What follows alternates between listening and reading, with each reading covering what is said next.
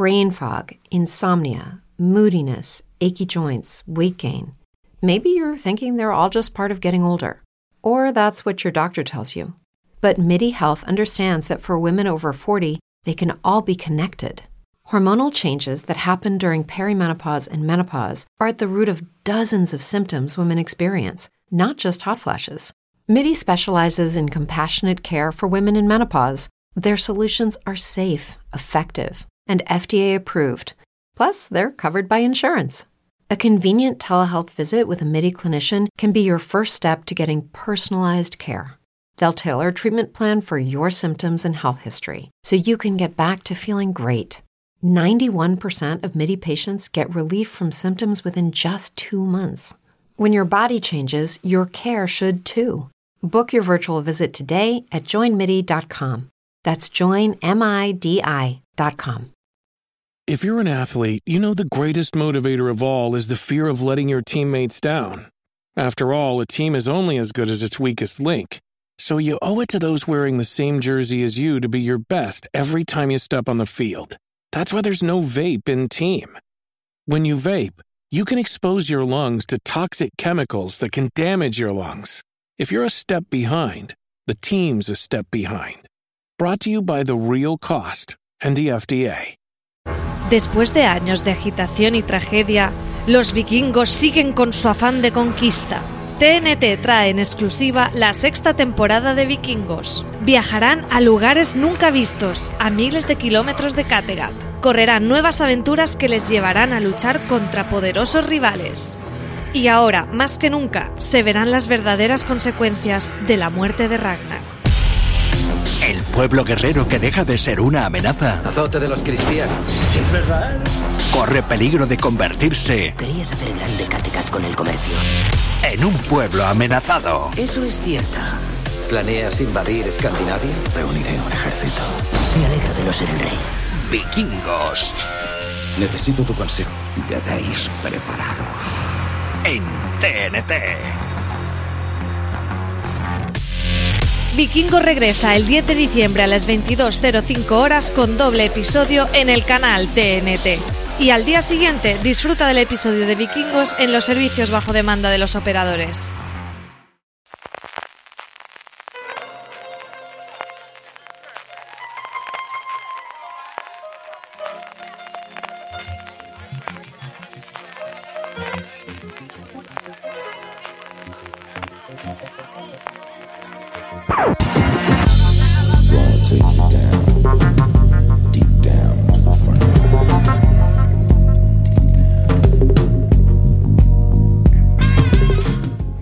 Bienvenidos al espacio Fundación Telefónica.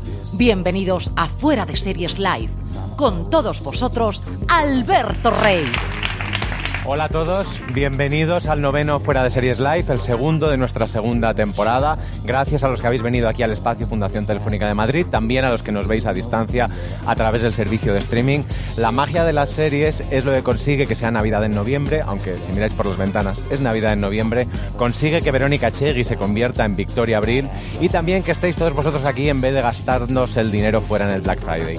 Hoy tenemos una serie que ha conseguido todo esto, es una serie compuesta por tres episodios muy curiosos. Hoy hablaremos de Días Navidad con su creador y dos de sus estrellas. Así que os invito a subir a este escenario. Pau Fresas, Elena Naya y Nerea Barros. Un fuerte aplauso, por favor.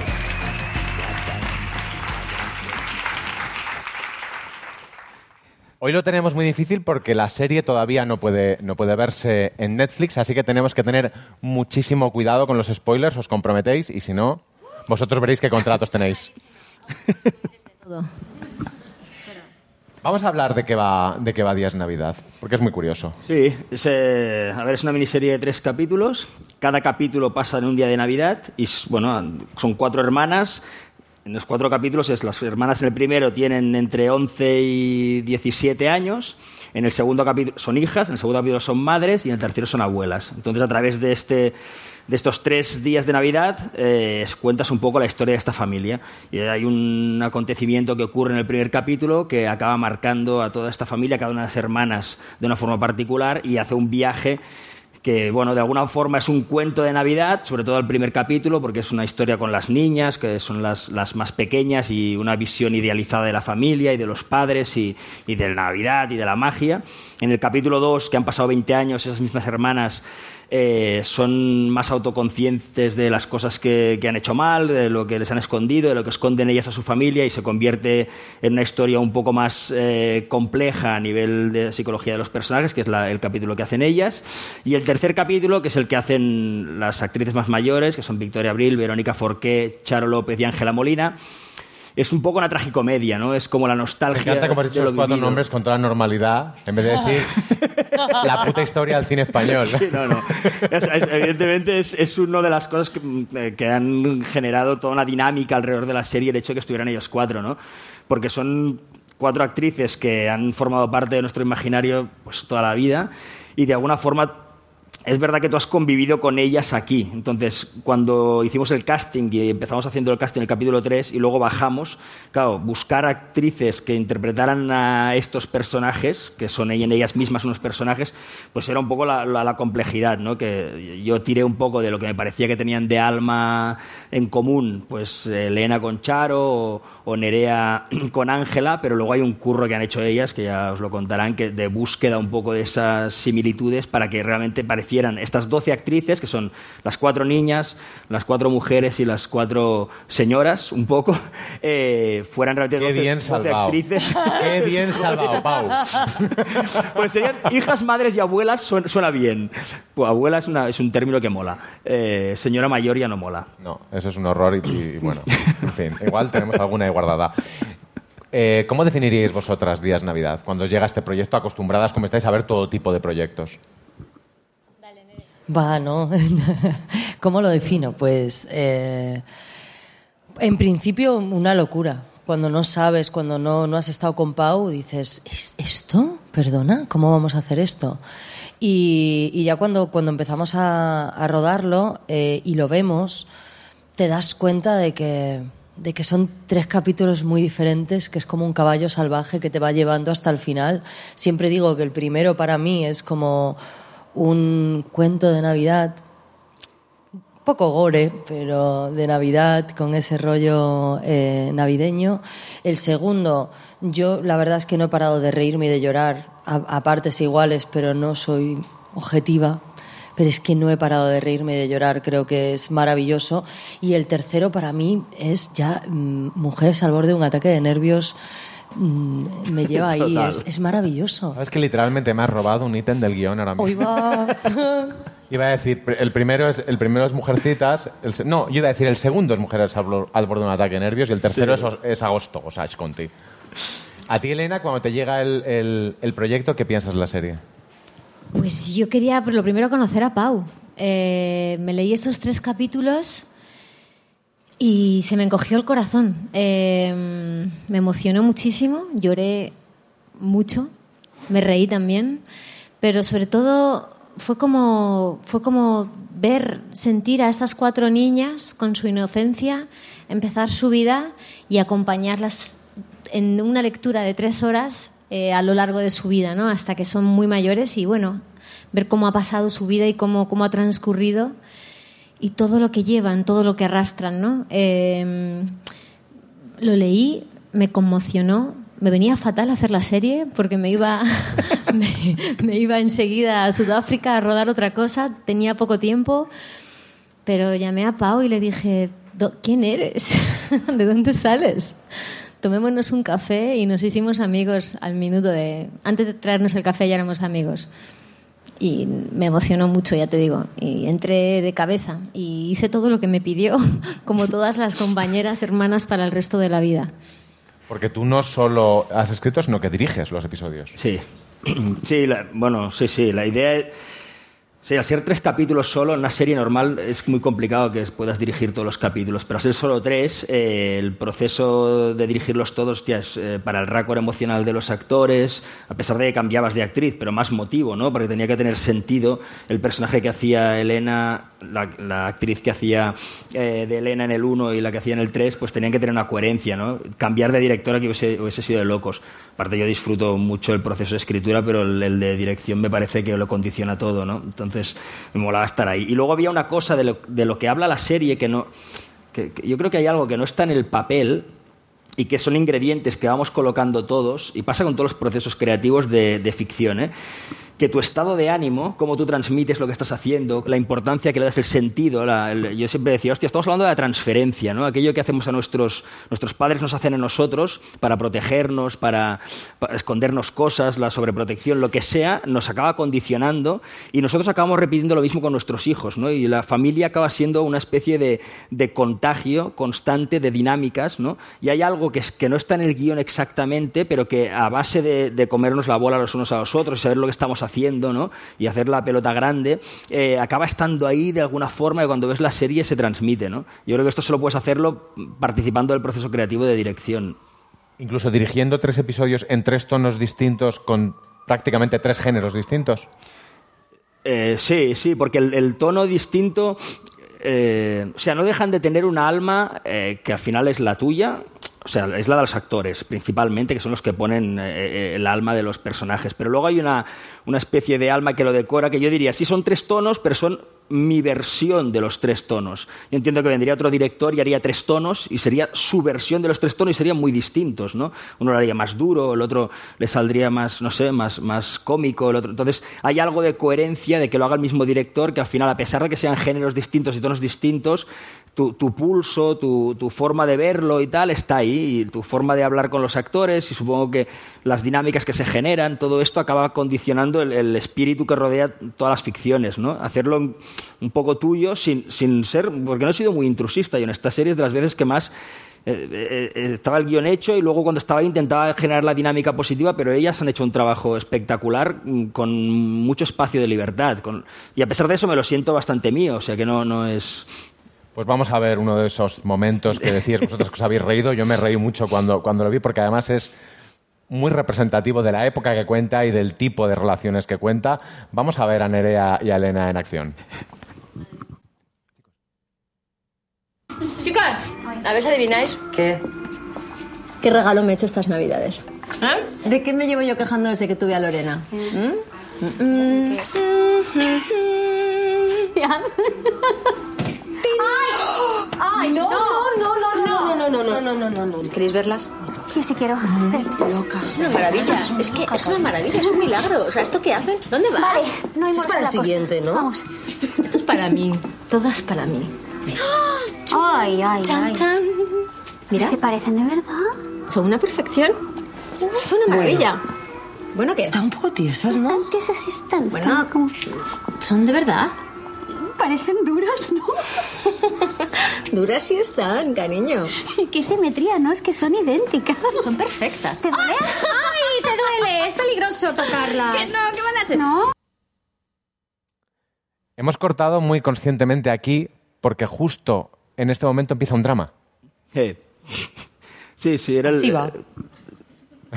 Es esa. Ese era el juego, reír sí, y sí. llorar, clines y, y sí, risas. sí, eh, como más contraste había y, y si lo logras entrar, que esto es, mérito de ellas, si logras entrar del cambio de registro, yo creo que es cuando funcionan mejor el drama y cuando funciona mejor la comedia. Y hay- creo que hay momentos para todo. Hay momentos que el peso se va un poco más para el drama y momentos que se va un poco más para la comedia, pero la idea es ir buscando este contraste y ellas en este sentido lo lanzaban perfecto. Eh, por cierto, se me ha olvidado deciros que si queréis que estos invitados estupendos reciban alguna de vuestras preguntas, lo podéis hacer a través de las redes, luego las filtraremos o no y se las haremos. Simplemente utilizad el, el hashtag FDSLive y llegarán o no. Cuidado porque al final mandamos estas preguntas y algunas, algunas son complicadas. Cuando os toca hacer estos personajes, ¿en qué pensáis? ¿En las niñas las que venís o en esas eh, mujeres icónicas en las que os convertiréis? Wow, pues yo creo que es un poco una mezcla, ¿no? Porque, un inciso, ¿tú en quién te conviertes? Yo me convierto en Charo López. ¿Y tú, Nerea? En Ángela Molina no tiene importancia. ¿Esto impone? Mogollón. ¿Y qué haces? ¿Copias gestos o, o te dejas llevar? Porque son muy características. Yo pedí irme a vivir con Charo una semana. Y me dijeron, no te preocupes, no hay ensayos, eh, vamos directos a rodar. Eh, no te puedes ir ni a tomar un café con ella. Entonces dije, bueno, pues voy a ver todo lo que pueda de Ángela, perdón, de Charo, eh, perdón, y de Ángela también. Eh, no, y yo creo que un poco no puedes, o sea, Charo no iba a hacer de Charo, Charo iba a hacer de Esther. Es, es mi personaje, nuestro personaje, el personaje de tres actrices que hacemos juntas, que al principio tiene una, una siempre desde su valentía y desde su peso que tiene en la vida y cómo, cómo decide atravesar la vida sin escrúpulos y sin miedo. Es una mujer muy valiente y llena de vida y muy disfrutona y con muchas ganas de, de de ser el centro ¿no? de atención y de reírse de todas, pero con mucho amor. Tiene mucho amor. Lo que pasa que eso, según van pasando los años, se convierte en otra cosa mucho más oscura, en un, en un personaje, sin hacer spoilers. Es que realmente soy muy mala para no hacer spoilers, espero que no, espero que no me odiéis. Pero es una mujer que eh, cuando llega a mi capítulo, al segundo aparece con, bueno, muy aparentemente es muy feliz, muy holgórica, viene vestida de rojo, es Navidad y viene a disfrutar. Lo que va a pasar ese día es probablemente algo, pues, lo más doloroso que le va a pasar al personaje a las tres, a las cuatro hermanas. Pero, pero ella viene con ganas de disfrutar y luego lo que vamos viendo es que es un personaje con una herida tan grande aparentemente es todo lo contrario, pero ese, ese, daño ya ha sido hecho y se va dando cuenta en ese capítulo y lo que yo luego vemos después es Charo López, pues una mujer... Eh, no vamos a, no vamos a contar no vamos lo que pasa, spoiler, pero la no. serie tampoco lo hace. Hay muchas cosas que pasan entre el primer capítulo y el segundo, y entre el segundo y el tercero, concretamente en vuestros dos personajes, que ni se cuentan ni se van a contar. Esto a vosotras como actrices, no saber cómo ha llegado tu personaje hasta aquí, pero transmitirle al espectador ha pasado algo, ¿cómo es vuestro trabajo con Pau y con el guion? Yo no sé, pero vamos, yo os te digo, con Pau eh, todo. No había, no había ninguna grieta. Es decir, todo eso lo, lo hemos hablado con, con Pau. De hecho, a mí me pasaba rodando que yo me quería ir a ellas. Sabes lo que es estar ahí abajo, con los pies en la tierra todo el rato, mi personaje. Y yo quería todo el rato para arriba y para arriba. Y Pau no para abajo y yo para arriba. Claro, el pobre estaba, no, Nerea, fiánzate ahí, tú eres, tú eres esto, tú eres la tierra, eres la que tienes. Pero claro, a la vez, por un lado, quería echarles una bronca del carajo, porque había muchas cosas en mi personaje que venían de antes y también las quería mucho y se sentía abandonada. Una de las partes más importantes que yo creo que descubrimos en los ensayos y para mí me marcó mi personaje, aparte de todas sus circunstancias, que son muchísimas, es que se sentía abandonada por ellas, por lo que más quiere en el mundo. Y, y, Pau se pasaba los días, pero que yo recuerdo esa mañana, a las 5 de la mañana, Pau, mire, una cosa que yo te iba a decir, porque vete a maquillar, Nerea. No, pero mira, a ver, una cosa que te quería decir, porque es que esto no es normal, porque ellas están aquí arriba y hay un, hay un choque de códigos. Y el que no. Bueno, me costó mucho. Y en a raíz de la pregunta que me hiciste antes, que me apetece contarte algo, eh, Ángela Molina, eh, yo, yo estaba en, en una dicotomía. Una era Ángela Molina, oh my gosh, o sea, Dios mío, socorro, ¿qué hago? Me la quería comer, meter para adentro, eh, de todo. Pero tuvimos una lectura de guion y no está Ángela Molina. Yo sudando por ver a Ángela Molina y no, no está Ángela Molina.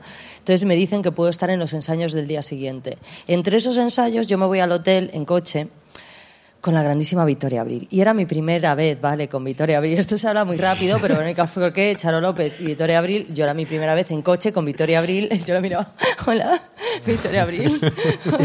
y tal. Entonces, bueno, iba hablando y yo, ay, qué guay. Y me dice, bueno, Nerea, hoy súper bien todo, ¿no? Qué genial, qué bueno. Y yo, sí, bueno, todo menos tú. Y digo, ¿eh? Sí, bueno, porque contigo se han equivocado. Digo, ¿cómo? Sí, bueno, es que tú no te pareces en nada Ángela Molina. O sea, eso lo tienen que arreglar porque no te pareces en nada, ni la voz, ni nada. Entonces yo me quedé pálida en lo siguiente, me di la vuelta y dije, muchas gracias, Victoria. Y al día siguiente tuve ese ensayo con las cuatro, que eso es para mi corazón. Y yo tengo algunos vídeos porque pedí permiso, sobre todo a Ángela, porque la quería mimetizar, me la quería tragar, cómo se mueve el pelo, cómo se toca, esa bailarina, esa luz, era imposible. Pero yo tengo mis vídeos y, eh, y ese día volvimos en tren, Ángela y yo, y fue un momento maravilloso que yo me mordía la lengua para no olvidarme nunca jamás. Y tres personas nos dijeron si éramos madre e hija. Esto hasta aquí. Ah, podéis por- aplaudir, ¿eh? eso es muy bonito. Hablamos de, pues eso, de, de las protagonistas del, del- del tercer capítulo, pero en el segundo es también un elenco absolutamente Increíble. estelar. Eh, ahora que no nos oye nadie, cuando tú ya tienes confirmados todos los nombres que van a estar en tu serie, ¿qué dices? ¿Qué bien o, o socorro que lo haga No, otro? qué bien, qué bien. Digo que bien y, y- luego estoy sufriendo como un animal, claro. Porque, bueno, el vértigo de decir, bueno, esto lo controlaremos, se, nos irá de madre, sabré ganarme el respeto y la confianza, sobre todo, que la confianza yo creo que es lo que más necesitas para poder trabajar.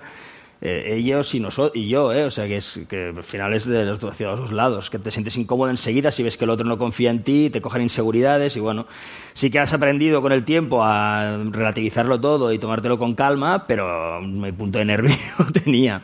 Y luego hay una decisión curiosa, pero también obvia, que es que Alicia Borrachero sí que se mantiene, junto con, con Francesc Garrido. Garrido, que son los padres, se mantienen durante el primero y el segundo episodio, el tercero ya habría sido un, poco, un poco tremendo. Eh, ¿Esa decisión desde el principio es así? Sí. Porque Sí, para. Alicia es complicado. Alicia tiene que interpretar a una persona de 40 años y una persona de 80. Sí, no, para nosotros era, eh, estaba bastante claro que, que, eh, molaba que los padres se mantuvieran, también para no ya petarle la cabeza al espectador, porque hay un juego, yo creo que es bonito, que tú cuando empiezas a verla, aunque ahora ya lo hayamos dicho 40 veces y tal, tú empiezas a ver la serie y te olvidas de lo que has oído en las promos y tal, y te metes, y de repente empieza el segundo y dices, hostia, un momento, ¿esta cuál era? ¿No? Este- entonces empiezas a, hacer una especie de puzzle mental mientras ves la serie, que yo creo que es bonito, que es que estás diciendo, esta, coño, pero si esta, es- esta era aquella, ¿no? Y ahora, ¿y ahora qué hace aquí? ¿Y por qué? ¿Qué le ha pasado en este tiempo para estar en este punto? Y ese montaje de puzzles está bien, pero hay una medida. Mola que los padres, como tótem, tú los ubiques rápido y digas, vale, estos son los padres, ¿no? Y, y realmente esta, este tabla de seguridad me parecía que era básica. Y aparte los actores permitían, porque te- les, les pillamos a medio camino. Teníamos que tirarles un pelín abajo y un pelín arriba. Entonces, bueno, es verdad que aparte Alicia mm, sale desmejorada, con lo cual también había un trabajo ahí de maquillaje que lo, que lo escondía un poco esto, ¿no? Y luego quería decir una cosa muy pequeña, que a la hora de construir los, de trabajar con ellas, a mí lo que me daba tranquilidad es que yo les daba un, sentido para mí a cada uno de los personajes. O sea, a raíz de lo que había ocurrido, para mí es un retrato de, una sola mujer colocada en cuatro. Y, y mujer o hombre, ¿eh? que son formas de reaccionar frente a un acontecimiento traumático. ¿No? Entonces, para mí, cada una de ellas, esto que contaba la Nerea, para mí ella era la deuda, alguien que se siente en deuda, ¿no? un sentimiento que todos podemos reconocer en algún momento. Eh, Elena era la, Esther era la evasión, no me ha pasado algo, pero yo me, lo This episode is brought to you by Paramount Plus. Get in, loser! Mean Girls is now streaming on Paramount Plus. Join Katie Heron as she meets the plastics in Tina Fey's new twist on the modern classic. Get ready for more of the rumors, backstabbing, and jokes you loved from the original movie with some fetch surprises. Rated PG 13. Wear pink and head to ParamountPlus.com to try it free. Every day, we rise, challenging ourselves to work for what we believe in. At U.S. Border Patrol, protecting our borders is more than a job, it's a calling. Agents answer the call, working together to keep our country and communities safe. If you're ready for a new mission, join U.S. Border Patrol and go beyond. Learn more at cbp.gov/careers. niego, me vado y decido que todo bien, todo bien, o sea, no hay problemas, no ha pasado nada, ¿vale? Por tanto, todo es maravilloso, es igual lo que pase, que hoy es Navidad y vamos a celebrarla y a tomar por saco. Eh, el personaje de Verónica Echegui... eh, que es el que es de Victoria Abril, es la de romperlo todo, la revolucionaria, de esto es una mierda y qué tal, con sus contradicciones, porque luego cuando le toca sacar sus cosas le cuesta. Y luego el, eh, el personaje de la culpabilidad, que es el de Verónica Forqué y Ana Moulinet, ¿no? que se siente culpable por lo que han hecho. Entonces, para mí esto me daba como una sensación de un arquetipo escondido debajo de cada una de ellas que me permitía darle coherencia a, a los tres capítulos, unos motores internos que a mí me daban como una tranquilidad, decir, esta es la guía. Y luego a partir de aquí toda la riqueza que puedan darle. ¿eh? Y además ninguna es buena y ninguna es mala, porque No. sin hacer mucho spoiler, podríamos pensar que tu personaje es la buena de la película y el tuyo, Elena, la Uy, villana, va, hasta que te das... Perdón, de. Mira la cara que tiene. Perdón. No, no, no, que sí, que no, claro, por y luego supuesto. no. Pero así y somos luego todos. te das cuenta de, poco, que, ¿no? de que no es así, de que tu personaje es más egoísta de lo que parece y de que, y de que el tuyo, Elena, es- está más perdido de lo que, de lo que, de lo que parece. Y tanto. Sí, yo creo que eso es importante, no juzgar, no juzgarlos. Nosotras como actrices no podemos juzgarlos. Yo, de hecho, cuando interpretaba a Valentina, es que Valentina en ese capítulo, toma ahora qué tal, se, las lleva todas una detrás de otra. Pero incluso llevándoselas, ella no juzga, sin hacer spoilers, a, a ninguna de sus hermanas. De hecho, no juzga algo bastante duro para una mujer que se encuentra, porque en el fondo ella también, como bien dices, es egoísta y había dentro de ella cosas que no sacaba también. ¿no? Hay un momento que le entrega unas pastillas, no voy a decir de qué, que tenía también relación ¿no? con, con lo que le estaba pasando internamente con su marido. Ah. La dinámica de, de hermanos y de hermanas suele ser tanto difícil de escribir como difícil de interpretar porque puede generar mucha, mucha confusión, sobre todo ahora que podemos ver hasta incesto en las series, con lo cual hay que eliminarlo de la, de la baraja. A la hora de escribir cuatro hermanas, ¿cómo lo haces? Yo la verdad es que, claro, o sea, yo escribo personas, ¿eh? o sea, luego son mujeres, pero yo no controlo mucho el, el género femenino. Yo lo escribo desde los motores internos que las han movido, estos que contaba antes. Y entonces a la hora de construir esto, hay esto más intentar que las, los, los- los- la, característica de personalidad, cuando se enfrentan, pues, pues claro, cuando el personaje de Elena, que es Esther, que se echa para adelante, que todo bien y tal, con la que se siente culpable por todo, pues esto, si te pones, si les has encontrado la voz, que hay un momento que la encuentras dentro de ti, cuando te pones, eh, hablan enseguida. Enseguida hablan y enseguida chocan, enseguida encuentras, ay, ¿qué dices? ¿no? La que se siente incómoda y la otra, "Eh, venga, apriétala todo lo que puedas, ¿no? Y un poco luego, evidentemente, ellos tienen que ponerle toda el alma, pero las estructuras te funcionan bastante rápido. Y luego, sí, la, la idea es, eh, era hacer el retrato de lo que hay en cualquier familia, la sensación de escenas que daban más vértigo, escenas alrededor de una mesa, ¿no? De repente sentar a 10 personas en una mesa a comer y hacer una escena de eso, ¿no? Que siempre acabas diciendo cuando lo ves en ficción, hostia, esto cuesta que funcione. Yo me miraba escenas de, de gente comiendo y decía, ¿esto cómo lo haremos, no? Y luego es cierto que cuando los actores se, se meten, lo hacen y tal, las cosas salen bastante orgánicas. Y el retrato familiar, que es lo que a mí me gusta que acabe pasando con esto de los grises que decías, de que hay, pues no hay ni buenos ni malos, al final lo que hay es una familia y que eh, eh, la serie sirve como recipiente para que tú coloques tus propios monstruos, ¿no? Tus, tus propios monstruos familiares, los buenos y los malos, los vínculos emocionales, los momentos que te emocionan por nostalgia, las ganas de llamar a tu hermano o a tu madre y decirle, hostia, tío, esta Navidad nos juntamos todos. Y esta sensación y a la vez las cosas que no te cuentas, lo que no te atreves a decirle a tus padres, lo que no te atreves a decirte a tus hermanos, lo que les escondes a ellos, les escondes a tu pareja, a quien... todo esto está ahí metido y de alguna forma la, la serie yo creo que hace recipiente, cuando tú la ves lo que estás haciendo es ves una historia pero te hace de espejo de la tuya, ¿no? Un poco, y, esa búsqueda yo creo que se acaba dando eh, desde el guion, supongo que está ahí la base, pero creo que tiene que ver con, con todo el proceso, ¿no? De- del rodaje y de, todo el viaje. Y hay una cosa que está muy bien, es, mostrar la relación entre hermanos, que es muy curiosa, porque es esa mezcla, todos la comprendemos, entre amor, odio, diplomacia, necesidad, dependencia. Esto lo podemos ilustrar bien viendo a Nerea y a Elena dentro de 30 años.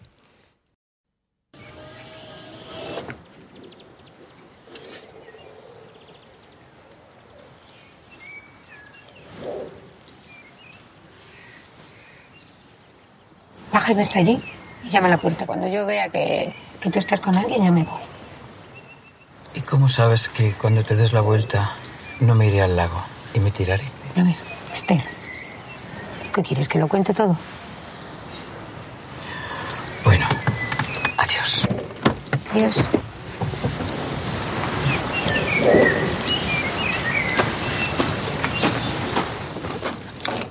Hasta luego. Hasta luego. Esta es la llave. Igual, empezamos con un, con un drama, nos lanzamos a la, a la comedia. Este no es el viaje más loco que han hecho hermanos televisivos a lo largo de la historia, tampoco es eh, la familia ni más extensa ni más tremenda. Para hablar de otras series y de otros hermanos y de otras hermanas, tenemos a Marina Such, que es la ra- redactora jefe de Fuera de Series, que nos va a hacer un recorrido por otras familias, otros hermanos y otros viajes en el tiempo. ¿Cómo estáis? Y otras Hola. navidades. Y otras, otras navidades, otras festividades, de todo. Hoy tenemos, hoy tenemos de todo. Pero no, es verdad lo que decías de que esta no es la familia ni los hermanos a los que les pasan más cosas, porque probablemente ahora mismo hay una serie en la que hay unos hermanos a los que les pasan más cosas y que hacen llorar más a todo el mundo, que son los hermanos de This Is Us, que es esta serie que la podéis ver, eh, la podéis ver en Fox Live, si tenéis interés por verla. Y lo que nos cuenta This Is Us es la vida de la familia Pearson. Tres hermanos Pearson. Lo que la diferencia que tiene esta serie es que te va jugando con el tiempo. Va saltando del pasado al presente. Ahora ya están en el futuro también, porque ya les da todo igual. Ya es como, venga, dale flash forward de 20 años. Pues dale, que se puede hacer. Y lo curioso que tiene Is Us es que eh, es una familia que tiene también bastantes, no vamos a decir secretos, secretillos. Tienen enigmitas, cosas que no se saben como qué, pasó, qué pasa con su padre, porque no está muy claro qué pasa con el padre, y eso te lo van desvelando todo a través de, a través de flashbacks, que como digo lo que hacen es hacer llorar. Básicamente eh, la razón de existir de Is Us es que llores, simplemente. Y lo que sí que la conecta mucho con días de Navidad es que todas las cosas muy importantes en esta familia pasan en celebraciones. Sí, la Navidad es muy importante, pero en realidad lo más importante para los hermanos Pearson es Acción de Gracias. Que en Estados Unidos es como todo el estrés de la Navidad que tenemos nosotros aquí, pero reconcentrado solamente en un día. Porque en Acción de Gracias la gente viaja. ¿no? En Navidad no, todo el mundo la pasa en familia, pero en Acción de, de Gracias hay que viajar y es un pollo de aeropuertos, de atascos. Y eso, claro, a una reunión familiar solamente le añade alegría el estar tres horas en un atasco. Sí, sí, alegría ahí, pero alegría, alegría mucha. Y mm, bueno, como ha comentado Pau, que la relación entre las hermanas es importante, pero yo quería preguntaros a, a vosotras dos cómo, cómo conseguís interpretar esa relación de hermanas. ¿Cómo se hace eso de no te conozco de nada, pero ahora mismo soy tu hermana para toda la vida? Nosotras nos hicimos hermanas, de verdad. Y además es que como todo iba tan rápido, eh, nos invitaron a quedarnos en un hotelito eh, con cuatro habitaciones únicamente, las cuatro hermanas, al lado del rodaje. Entonces era genial porque pasábamos muchas horas todos los días rodando y de ahí nos íbamos directas al hotel donde nadie nos esperaba más que el dueño y la dueña con la cena preparada, se sentaban prácticamente a, sentar, a cenar con nosotras y nosotras estábamos pues en las cuatro o cinco horas que nos quedaban libres sin parar de hablar y sin parar de contarnos todo y de compartir todo lo que nos estaba pasando y de bueno y de tocar el piano porque teníamos que aprender un tema y de contarnos la vida ¿no? y convivimos pues 10 días sin, sin dejar de vernos un segundo las llaves las habitaciones estaban pues así todas unas eh, las dos, dos habitaciones enfrentadas a las otras dos y era como el primer día Nerea me dijo, oye, despiértame. Y yo, Nerea, pero o sea, le voy a tirar la cafetera en la cabeza Y porque no nosotros- y había manera de despertarla. viendo Gran Hermano en vez de, en vez de esto. No, gran hermano, no, tendrías que haber venido con nosotros al hotel. Digo, o sea, no me vuelvas a hacer esto, te voy a comprar un despertador como un coche de grande. O sea, no había manera de despertarla. Pues ya el primer día después de despertar a Nerea dije, Ya ya, todo bien, ¿no? ya todo seguido, claro. Y si es una serie como de, de buen rollo, al final de, buena, de, buenas, de buenos sentimientos, se llora muchísimo, pero tiene como una serie prima lejana que ha Muy sido lejana. un bombazo este año, que es todo lo contrario, que es la serie familiar malrollera del 2019. Sí, es la serie familiar malrollera del año, es la serie malrollera del año directamente, que es Years and Years. Esta la podéis ver en HBO España si queréis. Eh, Years and Years es una saga familiar, es una serie británica, es una saga familiar pero que va hacia el futuro. Estas sagas familiares que tú ves de empezamos Pero en hacia un mil- futuro eh, no, hacia un futuro de los de. Creo que yo no he pasado más ansiedad viendo una serie este año que viendo el primer, solo con el primer episodio de Years and Years. Y mm, lo que tiene curioso es, como digo, es una saga familiar. Los protagonistas son los Lyon, que son cuatro hermanos, con la abuela, porque con los padres ha habido algo que nunca se termina de contar bien qué ha pasado con los padres. Y como vais a ver que aquí tenemos como varias cosas muy similares, ¿no? Ellos también tienen como un punto de reunión que son los cumpleaños de la abuela. Y una cosa, un altavoz de estos que se llama Señor, que los conecta a todos. Todas esas frases de Señor, por favor, ponme con, ponme con, con tal. Eh, lo que pasa es, como digo, es, es una saga familiar distinta porque en lugar de ser la saga familiar de, oh, los Allende, vamos a ver toda su, su historia desde 1900 hasta tal, no, esto empieza en 2019 y se va 20 años al futuro. ¿Qué es lo que pasa con eso? Que eh, su creador, que se llama Russell T. Davis, coge el momento político que hay ahora y social y se lo lleva a sus últimas consecuencias.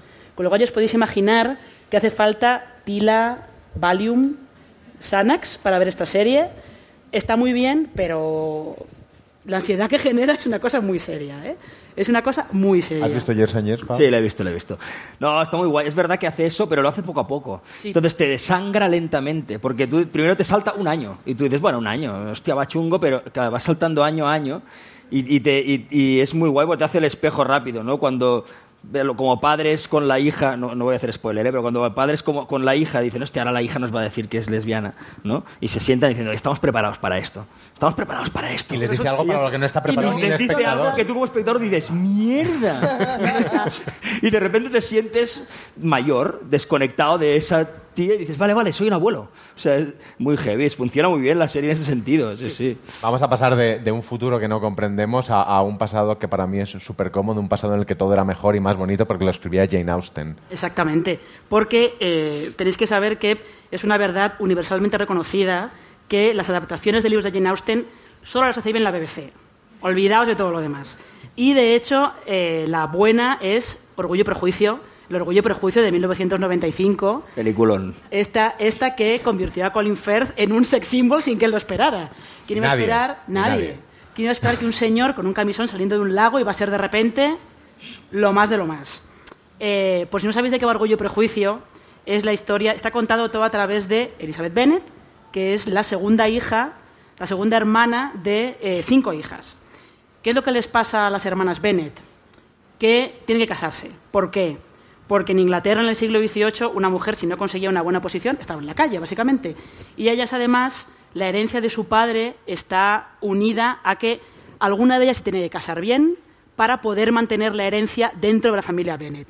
Porque si no, le va a heredar un primo idiota que tienen, porque en las novelas de Jane Austen siempre hay un primo idiota y un reverendo mezquino y cretino, siempre. Si no, la va a heredar el primo idiota, con lo cual se tienen que casar, como sea. ¿Por qué? Pues porque las novelas de Jane Austen no son de amor, van sobre el dinero. Que eso ocurre Olvidaos. también en el segundo episodio de Días de Navidad y no se habla. Los personajes vuestros es muy importante el, el papel que juega el dinero en sus vidas, pero no se cuenta. No, no. Y no vamos a hacer spoilers. Venga, Belén dice, no, no voy a hacer el spoiler. Sí. Eh, sí. Podemos estar- yo puedo estar hablando de este orgullo y prejuicio, pf, bueno, horas, horas, horas y horas, y de lo loca que es Lydia Bennett, y de que Elizabeth Bennett es lo mejor, y que la pobre Jane Bennett, pues como era la guapa, pues se queda ahí un poco... Podríamos decir lo que, lo, lo que he mm, anticipado antes de que Días Navidad empieza siendo mujercitas, luego es orgullo y prejuicio y termina siendo mujeres al borde de un ataque de nervios. Está bien, sí, me gusta esta adaptación. Nosotros, No. nosotros as- asociábamos más a, a agosto, al segundo capítulo, por el tema de la densidad psicológica de los personajes y el tercero una cosa más mm, a borde de ataque de nervios. Pero, pero sí, sí, vale también. En el tercer episodio, pequeño spoiler, hay una escena con una carretilla que yo dije, no, no, no, no, esto nadie lo ha escrito pensando que se podía rodar. Sí, sí, se rodó, se rodó. Sí, sí, sí. Eh, nos he dicho antes que si queréis ver Orgullo y Prejuicio está editada en DVD, una edición fabulosa, magnífica. Yo la- Y es un regalo estupendo para las Navidades. Eh, sí, sí. Este es mi visionado de Navidades con mi madre, claramente. Lo que pasa es que en Orgullo y Prejuicio los Bennett secretos como tal no tienen. Hay muchos malentendidos porque aquí toda la manera de hablar de la época es todo como muy de "Mm, no te puedo decir lo que siento exactamente y me caes mal pero no te lo puedo decir y estoy súper enamorada de ti pero no te lo puedo contar porque directamente no se puede decir nada. Como digo, estos son todos malentendidos, no hay secretos. Pero en la siguiente serie de la que vamos a hablar hay un secreto muy grande, que es el que lleva a dos hermanas a volver a casa de, sus madre, de su madre. Perdón. Esa serie se llama Vida. Seguramente no sabréis cuál es, no pasa nada, yo os lo Es digo. una serie muy pequeñita, pero Es muy, muy pequeñita. interesante. Eh, es una serie de Stars, aquí se puede ver en Stars Play. Y las protagonistas son dos hermanas, evidentemente, aquí tenemos el leitmotiv. Son dos hermanas, son latinas, son de Los Ángeles, pero ellas están distanciadas. Y no viven, no viven con la madre, ellas viven cada una en una punta, hasta que de repente la madre muere. Y ellas tienen que volver a su barrio del este de Los Ángeles, al funeral de la madre y arreglar lo típico, arreglar papeles. Y cuando llegan a casa descubren... Súper apetecible el plan, ¿eh? Sí. Súper. Planazo. Planazo. Y cuando llegan a casa descubren que su madre no es la persona que ellas pensaban que conocían. Porque la madre eh, estaba casada con otra mujer y llevaba toda una vida que ellas no conocían, no sabían nada de todo esto. Entonces, la vuelta de estas dos hermanas a casa lo que implica es no solamente eh, descubrir quién era su madre realmente, sino redescubrirse a quiénes son ellas. A través de eh, todas esas cosas que van averiguando, no solo de la madre, sino del barrio, volver a su barrio y ver cómo está ese barrio. Eh, es una serie que introduce un concepto, buscadlo, googleadlo, porque es un poco largo de explicar, que se llama gentificación, no gentrificación, gentificación, buscadlo y, lo veréis. Gentrificación es gentrificación, pero hecho con latinos con dinero que eh, cambian barrios de latinos pobres. Es un concepto como muy americano, muy de Los Ángeles debe ser, porque es una serie en la que lo que es, es muy importante el barrio, es importante la comunidad y la familia, la sensación de, de familia que tienen, que tienen que redescubrir ellas, porque lo habían olvidado por completo. Y aunque estemos en el presente, podemos volver a un pasado que a mí también me gusta más porque hay una serie también de hermanos que es la adaptación de probablemente mi novela favorita de todos los tiempos. Puedo decir cuál es tu novela Sí. favorita de todos los tiempos. La novela favorita de Albert de todos los tiempos es Mi familia y otros animales, de Gerald Darrell. Eh, y la serie de la que él está hablando es Los Darrell. Es una serie familiar, esta es más ligera, más tal, la podéis ver en filming. Eh, y esta está basada en una historia real. Está basada en la historia real de la familia de los escritores Lawrence y Gerald Darrell, eh, que su madre, en 1935, muere el marido, tiene una situación económica muy complicada, y la madre decide que, mira, Anchas Castilla, voy a coger a mis cuatro hijos y me voy a ir a Corfú. En el 35, haceos a la idea, ¿eh? Una isla en Grecia en la que no hablan inglés y a una casa en la que no hay electricidad. Allá que se van los hermanos, que eran ya, no eran pequeños, eran mayores, creo que, no sé si era Lawrence Darrell, debía tener ya como 20 y algo o algo por el estilo. Y miran con extrañeza a todo el mundo cuando realmente los freaks son, Son ellos, efectivamente. Los freaks son ellos, de estos ingleses, ¿qué hacen aquí? ¿Pero por qué han venido aquí? Y lo que es, lo que más la conecta con días de Navidad es la sensación de aislamiento geográfico. Porque ellos están en Corfú, ellos no hablan, no hablan griego, evidentemente. En Corfú nadie habla inglés, evidentemente. Entonces tienen ese aislamiento geográfico, aislamiento cultural también, y acaba siendo la isla acaba siendo muy importante para ellos. Estuvieron cuatro años en Corfú, ¿eh? Se volvieron a Inglaterra en un año tan divertido como fue en 1939. Súper buen año para volver a Inglaterra. Buenísimo. Buenísimo. Un año buenísimo fue ese. Eh, y lo que pasó es que la isla los cambia también, evidentemente, porque lo importante es la estancia de ellos en Corfú.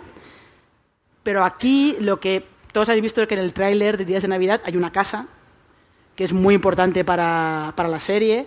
Una casa que Alberto y yo tenemos, tenemos como la competición de averiguar dónde está esa casa, si esa casa existe y la importancia que tiene la casa para, para estas hermanas. Existe una cosa parecida a una casa que, convertimos en una casa y está, nada, a 35 minutos de Barcelona, con lo cual eh, luego hay toda una serie de postproducción y de efectos para cuando estamos en la montaña nos fuimos a rodar a la montaña, claro, pero, pero hay una parte de la casa que se hizo que se hizo allí que se, bueno, a través de arte se intentó conseguir este efecto.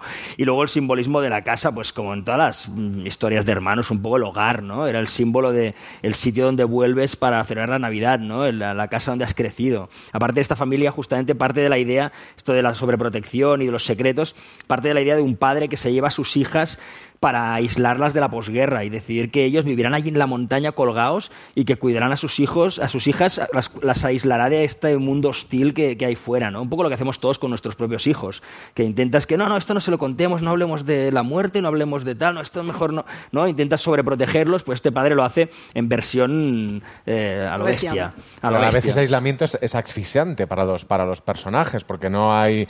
O sea, están... Sí, yo creo tengan que- todo el campo del que- mundo, están ahí metidas en casa. ya no solamente es el aislamiento físico de ese hogar, de esa casa y de esas cuatro paredes que cubren esa casa, que, que, bordean esa casa, es el aislamiento emocional de no poder comunicarse. Es una familia en la que las verdades no se suelen decir y si se dicen, mucho cuidado como las dices, por protegerse. Hay algo de tapar, de ocultar. Y yo creo que eso todavía es, es algo que, que, te, que, te, puede encerrar más en ti mismo, ¿no? Pues no comunicar y no, y no tener una, no sé, eh, una espontaneidad y poder comunicarse abiertamente, ¿no? Y poder, no sé, ser más de tú a tú y, y me, solucionar los problemas. Entiendo un poco más la serie. Eh, podríamos decir que, el, que, la filosofía de Días Navidades, di las cosas antes de que sea demasiado tarde. Sí, sí, no. Y, bueno, di las cosas. Haz lo que puedas. O sea, la filosofía es haz lo que puedas. Eh, no decir las cosas cuando... En Sherwin Williams somos tu compa, tu pana, tu socio, pero sobre todo somos tu aliado. Con más de 6.000 representantes para atenderte en tu idioma y beneficios para contratistas que encontrarás en aliadopro.com. En Sherwin Williams somos el aliado del PRO. ¿No te encantaría tener 100 dólares extra en tu bolsillo? Haz que un experto bilingüe de TurboTax declare tus impuestos para el 31 de marzo y obtén 100 dólares de vuelta al instante. Porque no importa cuáles hayan sido tus logros del año pasado, TurboTax hace que cuenten. Obtén 100 dólares de vuelta y tus impuestos con 100% de precisión. Solo con Intuit TurboTax. Debes declarar para el 31 de marzo. Crédito solo aplicable al costo de la presentación federal con TurboTax Full Service. Oferta sujeta a cambios o cancelación en cualquier momento. Cuando decides no contar algo, normalmente se combinan dos elementos. Uno es tu vértigo propio a contarlo y la protección a la otra persona pensando que contándosela le harás un mal en una familia, ¿eh? entendiendo que no hay mala folla. Eh, y dentro de esto, eh, cuéntalo. Bueno, hay un momento que tienes que acabar contando las cosas y pudiéndolas hablar, y hablarlo siempre es sano, pero que las personas no nos podemos autojuzgar por haber escondido cosas o seguirlas escondiendo, porque al final haces lo que puedes con los marrones que te encuentras. Hay marrones grandes, como el caso de esta familia, que hay un momento que dicen, bueno, yo decidí esto con la perspectiva del tiempo igual me equivoqué, ¿no? Pero, pero en su momento me pareció que era lo mejor para todos. Con lo cual es simplemente que la vida te da un viaje, en algún momento de este viaje tienes que hacer autocrítica y decidir si lo que has hecho estás contento, si no, bueno, y de alguna forma poder compartir esa decisión, ¿no? Pero creo que los secretos forman parte de nosotros y creo que están en todas las familias. Tiras un poco de la alfombra de cualquiera y debajo de la Navidad y salen cosas que no se han dicho entre ellos y que cada uno tiene. Y es natural y es sano que no se diga todo. Acabaríamos matándonos porque tampoco lo entenderíamos la verdad así tan pura, ¿no? Entonces sí que hay algo de que la verdad es un valor, pero bueno, tampoco hay que decirlo todo. El equilibrio de eso es, complicado. Luego hay una cosa curiosa de todas las, las series que has dicho de familia que eh, se asocia para contar de una familia acabas cogiendo con un abanico de tiempo muy amplio, ¿no? Porque creo que la familia te da una evolución y esa evolución forma parte de, bueno, en una parte escondes, en la otra cuentas, luego explotas, luego te reconcilias, ¿no? Y esto es la familia, ¿no? Y vuelves a hacer secretos y vuelves a esconderlos y vuelves a explotar, ¿no? Y necesitas tiempo y en cada de estas series, un poco years and years, el, el eh, bueno, cada uno de los viajes intentan la nuestra para atrás, el, el, el de la primera que has dicho, perdona. This is Us. This is Us hace lo mismo en el mismo capítulo, pero Sí, te cuenta de dónde adelante, vienen, atrás, a dónde van, atrás, para sí. que tú entiendas la perspectiva de aquello que hemos hecho, de la, la transferencia que decía, ¿no? Lo que ello que nos ha pasado, ¿en qué nos ha convertido? ¿No? Esto hicimos mal, hostia, ¿no? Bueno, si hicimos hecho lo contrario, ¿qué hubiese pasado? ¿no? Y todo este, este eh, análisis que hacemos con la las terapias que hacemos al final, que van de esto, ¿no? De los responsables de Bron El Puente, The Killing o la trilogía Millennium, llega a AXN Now el Nordic Noir Bullets, un thriller ambientado en Finlandia protagonizado por dos mujeres enfrentadas. Mari Saari es una joven policía que se infiltra en una organización terrorista. Madina Taburova forma parte de esta organización y está a punto de cumplir su última misión. La policía debe hacerse amiga de la terrorista para frenar un atentado, pero en este mundo nada es lo que parece. ¿Quién se esconde en realidad detrás del inminente ataque? ¿Quién es esta mujer? Madina Tagurova. Los servicios de inteligencia la creían. Y ahora ha resucitado. ¿Qué hacen Fisi? Creemos que están preparando un atentado terrorista. No quiero ser una bala. Yo soy quien el gatillo. Disfruta ya del estreno exclusivo de Bullets en el espacio AXN Now de tu operador. A mí me ha servido mucho también, sobre todo el personaje de Elena, porque yo me identificaba mucho con ese personaje en ese episodio. Y luego cuando vi lo que, lo que iba a pasar después, dije, No te gustó. Para, un, para un poquito, No. piensa en el futuro. ¿También le das al whisky o qué? Eh, Eso no es spoiler, eso es una puya para ti. No, no, no, no, no, oye, que estamos, eh, somos amigos. ¿eh?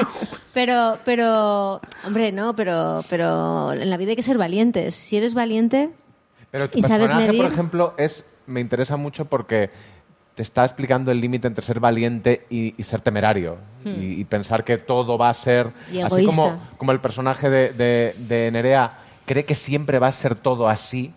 El tuyo le da todo igual. Hmm. Dice, bueno, pues ya, ya veremos cómo nos apañamos. Porque claro, los años, los años pasan. Y pesan. Y a ella le pesan especialmente. Pues muchas gracias, Marina, por este recorrido seriéfilo. Vamos a seguir hablando de, de esa casa, porque además nos interesan algunas cosas técnicas de, lo, de, cómo se ha, se ha hecho lo que ocurre dentro de esa casa y lo vamos a hacer y de muchas más cosas, porque tenemos las preguntas del final, la ametralladora de preguntas locas, algunas del público. Lo vamos a hacer con nuestro compañero de fuera de series, Álvaro Nieva. ¿Qué tal? Pues como dice Alberto, hoy no voy a empezar con una pregunta, sino con un vídeo en el que es una escena de, de uno de los capítulos y lo que quiero es que el público se fije no tanto en lo que se cuenta en la escena, sino cómo se cuenta y cómo va navegando la cámara por toda la escena, cómo de repente se abre el plano y aparece otra persona, cómo por detrás hay gentecilla que de repente no es importante pero luego sí. Así que vemos esa escena y, y que nos dé un poco esta masterclass de dirección. ¿Por qué está tu hermana con tu vestido? Te lo he comprado para ti, para Navidad, por favor, cariño. No, se lo presté, no pasa nada. Es un vestido, así también estoy bien, ya está. ¿Ves? No- Además, ya se lo pondrá en otra ocasión. Tendréis más, ¿no? Bueno, espero. Ya estás chinchando. ¿Yo? Por fin, un alma joven. ¡No! ¡Qué pesado, tío! Ven, ven, ven. Venga. ¿A qué? Chachán. ¿Ahora? Sí, cariño. No. Vamos, venga. Bueno, eh, Valen, Valen. Venga, va. ¿Queréis que mamá toque el piano? O algo así. A ver, a ver. ¿Os acordáis? María, empiezas aquí. Ah, no, pero Adela, ¿cuál, Adela, cuál, Adela, cuál? Esther, y no te ¿Cuál? ¿Yo aceleras. aquí? Tú estás tú aquí y yo estoy en la entrada, ¿de acuerdo? Cuidado, eh, que la Vale, subida- ¿Preparadas ya? Esther, no te aceleres. Tan, tan, tan, tan,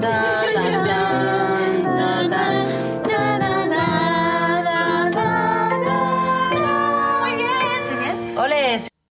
Bueno, cuando, cuando veas la serie en Netflix tendrá sonido, no será una escena muda al principio, pero eso, más allá de lo que se cuenta, quería que nos contaseis cómo eso, porque normalmente cuando piensas en un interior sería un plano contra plano, pasamos de unos a otros y aquí No, de Pau- repente... Pau, se ha hecho el Iron Man. Tú no, tú no sabes bien. Hay, hay dos cosas que para mí, eh, o sea, de- de- desde donde parte la hora de dirigir una secuencia, más allá de lo que dice el- de dentro para afuera. ¿eh? Primero el guion y luego los actores, que se entienda lo que, lo que están contando, que ellos entiendan lo que están haciendo, encuentren la energía y la dinámica. Pero una vez construido esto en el aspecto técnico, que sería el de planificación, eh, en este proceso me ha ayudado mucho Peque Griffin, que es el Steady, y, y Gris Jordana, que es la directora de fotografía, porque me acompañan y, y- y participan activamente muchísimo. Y el espíritu de Berlanga. Y el espíritu de Berlanga. Pero hay dos cosas que sí que creo, aparte de Berlanga, que sí que es que para eso no importa. Uno es el punto de vista, que es desde qué personaje estamos viendo cada uno de los momentos que, de- que transcurre la secuencia, con lo cual tú ya sabes bastante desde no, no a quién estás viendo, sino a veces lo que ella ve, pero tú, tú sabes que estás contando algo desde un sitio y ese punto de vista realmente va modificándose durante la secuencia, con lo cual tú tienes que conseguir y, la continuidad, que para mí no cortar es un valor.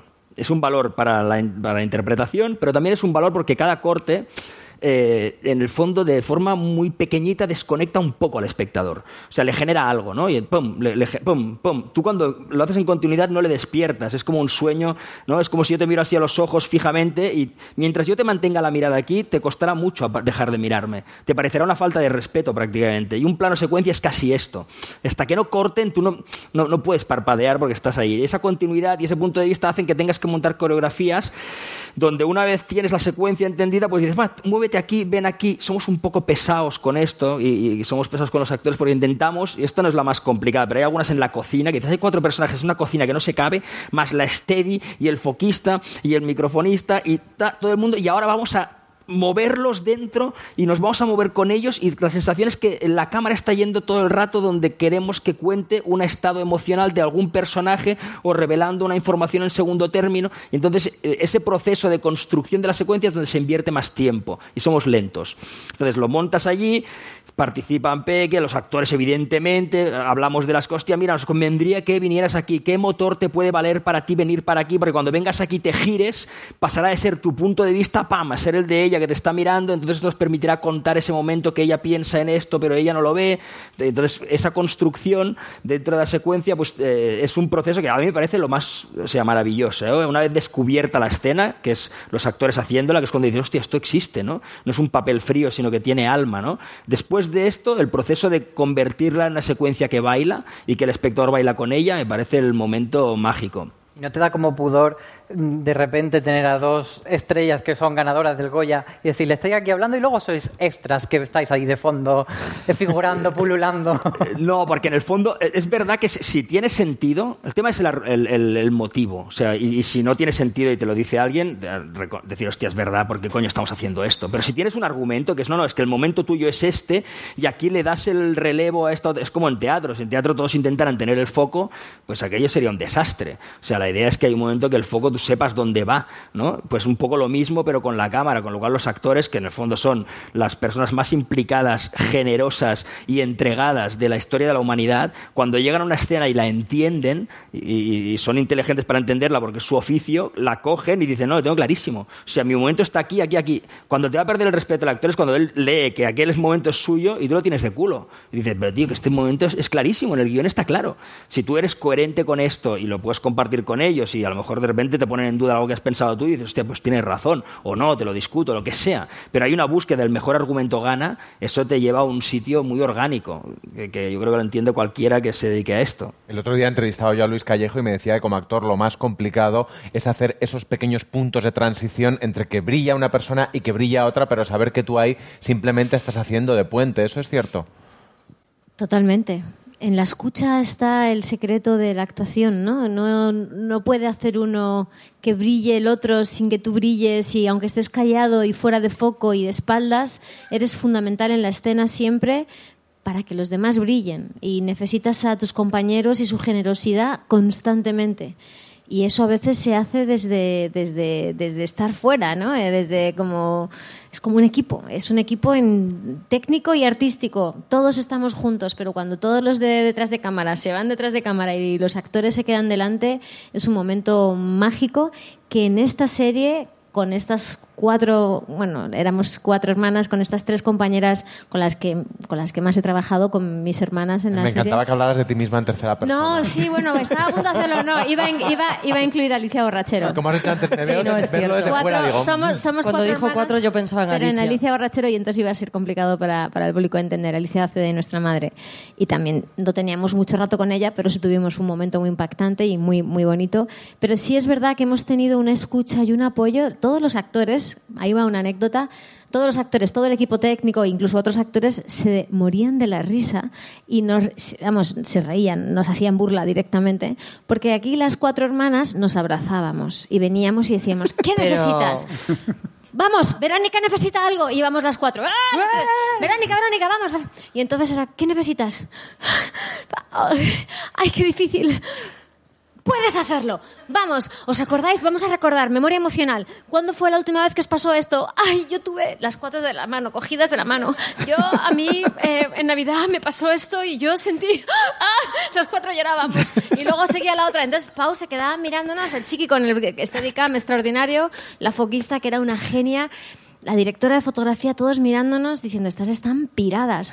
Pero lo necesitábamos, necesitábamos esa energía y eso que dices tú que te decía ese grandísimo actor, actor que es Luis Callejo, quedarte en stand-by, casi desaparecer para darle la luz a tu compañero y que brille, porque que él brille te hace brillar a ti y eso es una cosa Es la magia de la actuación. Lo que pasa es que después lo que ha dicho Elena, lo que necesito yo es el making of de la serie. Es buenísimo. Sí, sí, es buenísimo. brutal, las cabezas. Buenísimo. No tenemos, ¿no? Nadie hizo making of. No, Pues no. deberíais, el hotel, luego esas Era escenas. buenísimo. No, el hotel, el hotel era reality, nuestro. Un reality del making of del tercer episodio. Eso lo hacemos. Y la foquista le llamábamos la ratita. O sea, esto que está contando Pau, que parece tan bonito y tan idílico y tan guay, es porque la gente que estaba detrás de la cámara eran unos cracks, pero muy buenos. Y la foquista, o sea, tú piensas en una cocina, foquista, sonido, cámara y no sé qué, la gente tiene que ser, no sé, de papel, porque no caben. Y la foquista le llamamos, creo que la acuñó Ana Moliner, eh, la ratita. Era la ratita, tú veías una cosa disparada que era una persona y se hacía súper pequeña y salía disparada por debajo de las mesas, de la silla, ¡fiu, fiu, fiu! con el foco. tu, tu, tu.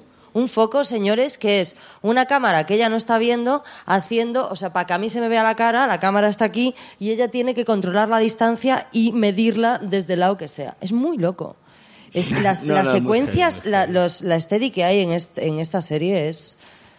Sí, sí, es Por increíble. cierto, has hablado de Ana Moliner. te- os hemos advertido de que ahora las preguntas vienen sin orden ni concierto. y hay Me algunas que encanta. nosotros ni siquiera entendemos, como una suya. Miradla.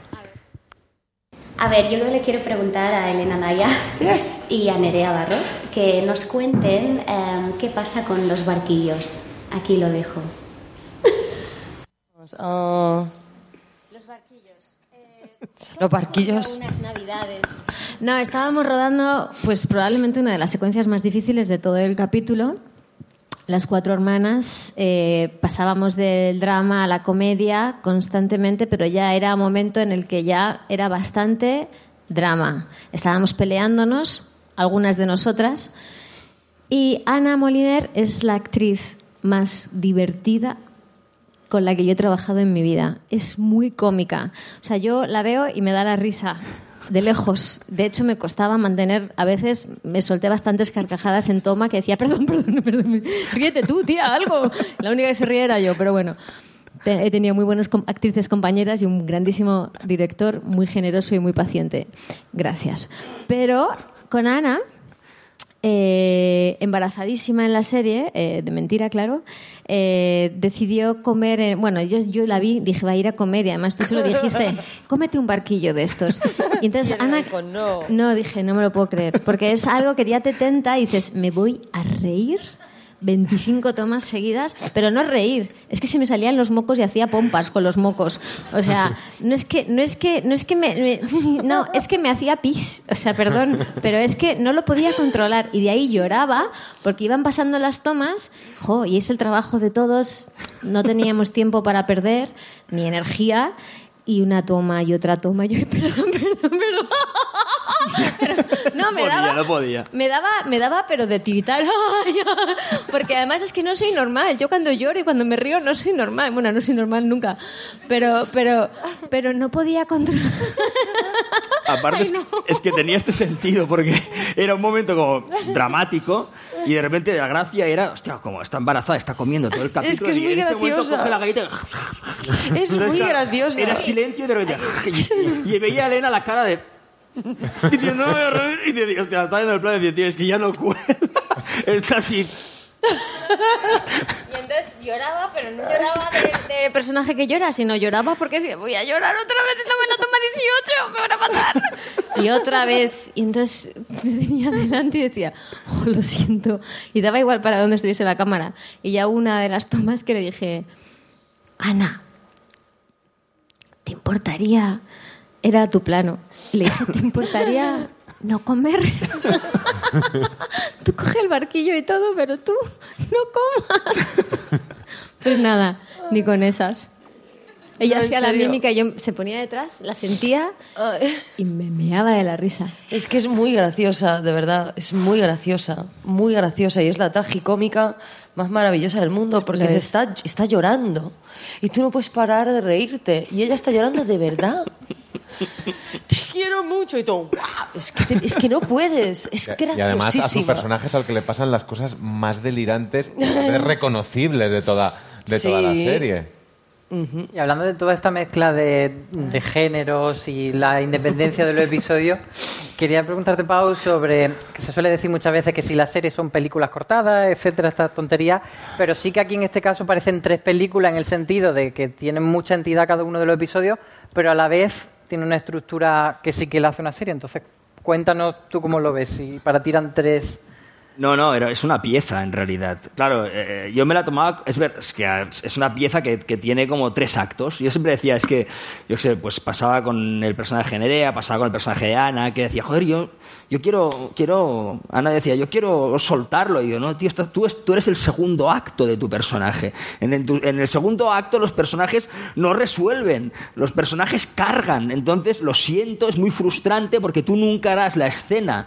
de descargar, porque la va a hacer otra actriz, pero tu personaje lo hará en algún momento, pero faltan años, faltan 20 años, ¿no? Entonces sí que había una cosa de que, eh, por un lado, son tres pequeñas películas que cada una tiene que tener una estructura particular que parezca que tiene que tenga una especie de simulacro de inicio y final pero al mismo tiempo no deja de ser un punto y seguido no porque esto lleva a otra que tiene que llevar a otra y que tiene que llevar a un clímax y que tiene que llevar a una tesis abierta, eh, no es una tesis cerrada, pero tiene que tener un sentido final que al final digas, bueno, todo esto ha sido por algo que es una cosa, ¿no? Entonces eh, hay una búsqueda de equilibrios en eso que, que yo creo que, que es el, el juego bonito, era, ¿no? Y difícil y raro y peculiar y original y lo que nos daba un, un juego que disfrutábamos, ¿no?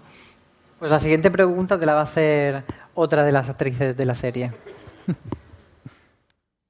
Mira, yo le preguntaría al Pau, ¿estás contento con, con lo que has hecho, con lo que hemos hecho? ¿Estás pleno o si tuvieras la oportunidad de volver a hacer cosas, te replantearías muchas cosas por cambiar o por arreglar o no? Saber si hemos sido capaces entre todos de, de crear su fantasía, ¿no? este cuento tan maravilloso, terrible, trágico, pero lleno de amor y de enseñanza para todos, ¿no? Eso le preguntaría. Más mona que...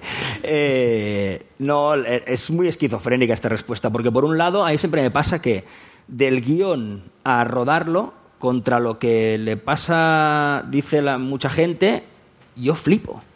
O sea, yo cuando los actores cogen el, el texto y lo convierten en real, me parece magia. Yo, mm, mi imaginación no da para lo que ellos hacen. O sea, yo me imagino cosas mucho más abstractas, cuando lo convierten en real y hay emoción y hay una alma ahí haciendo eso, flipo. O sea, es mucho mejor que lo que yo imaginaba. En el 90% de los casos. Tiene que ser un desastre de escena, pero si la escena la hacemos funcionar, O de actor. flipo de actor. Entonces es culpa mía que me he equivocado en el casting. Pero, pero en principio con esto flipo. Luego es cierto, no con esta serie, con cualquiera, ahí viene la esquizofrenia, que por otro lado eh, tú siempre quieres más. Y tu espíritu de perfeccionar las cosas siempre te deja... Yo, yo tengo decepción crónica un poco.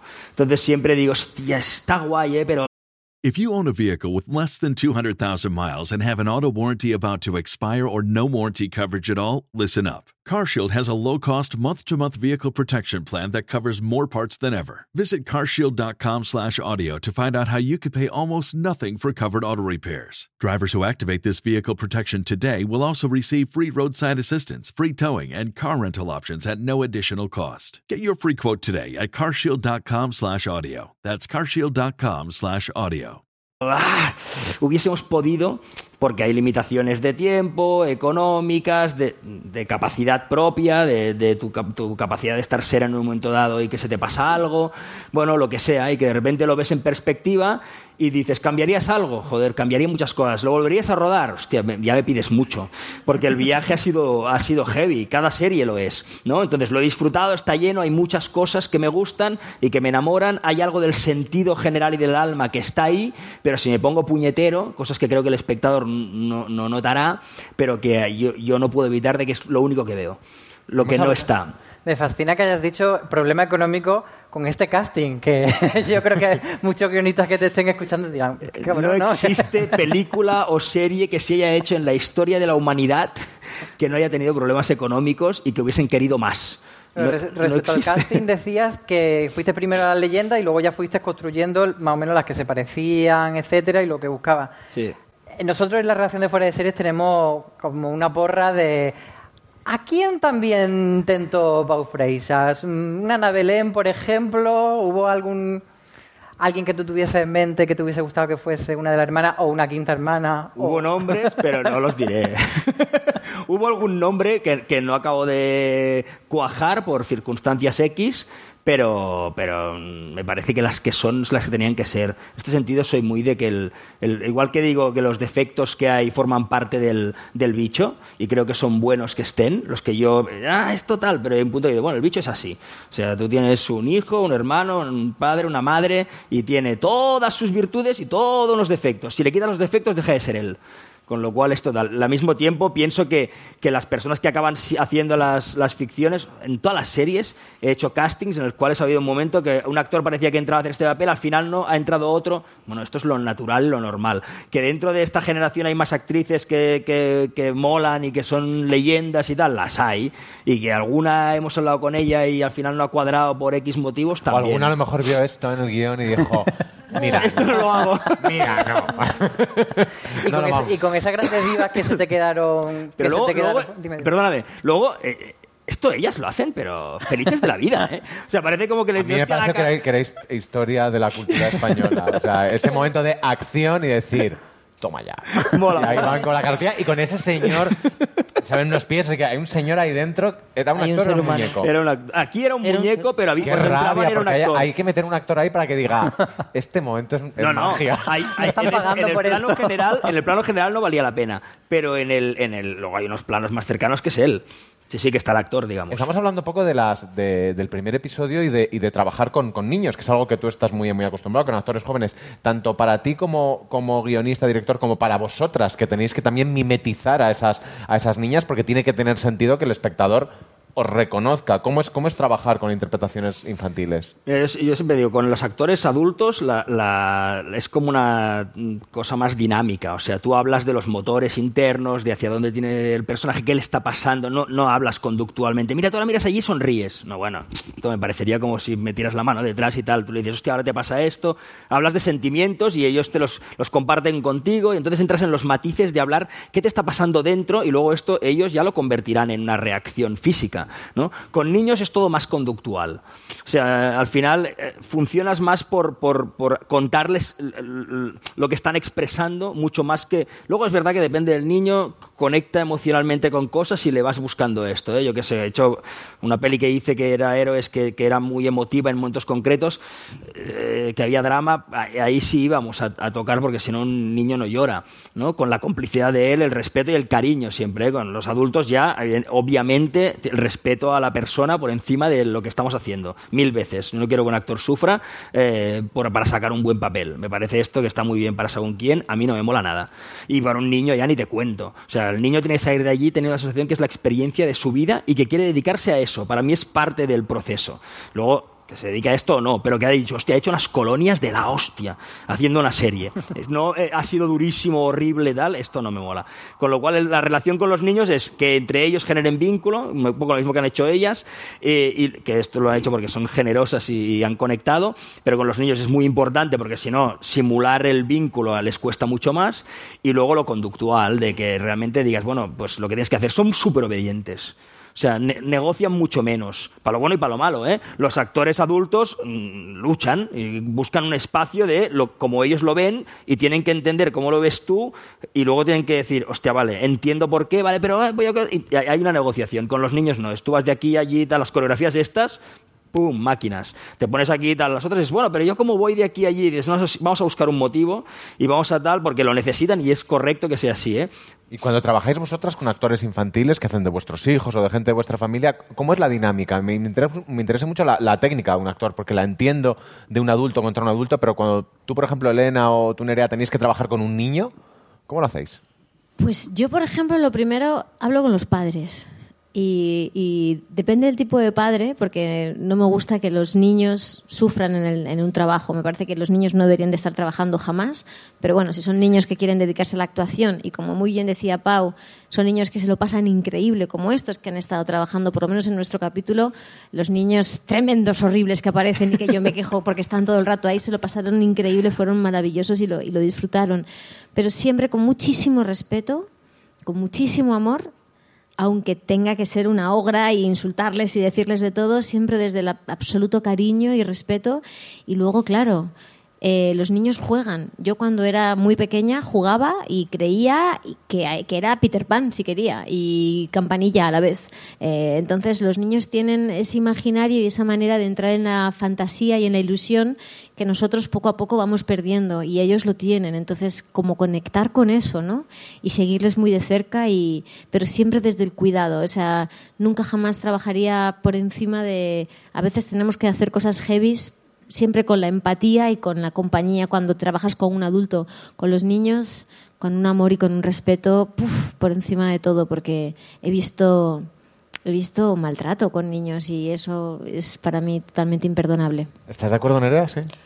Eh, yo, claro, no, gracias a- al cielo no he visto eso. Eh, sí que es cierto que siempre que me han tocado con niños, yo lo que hago, mira, tardo, tardo con los padres. Yo lo primero es que voy al niño directa, porque, porque si es un, va a ser un niño especial, seguro, y primero lo quiero conocer a él.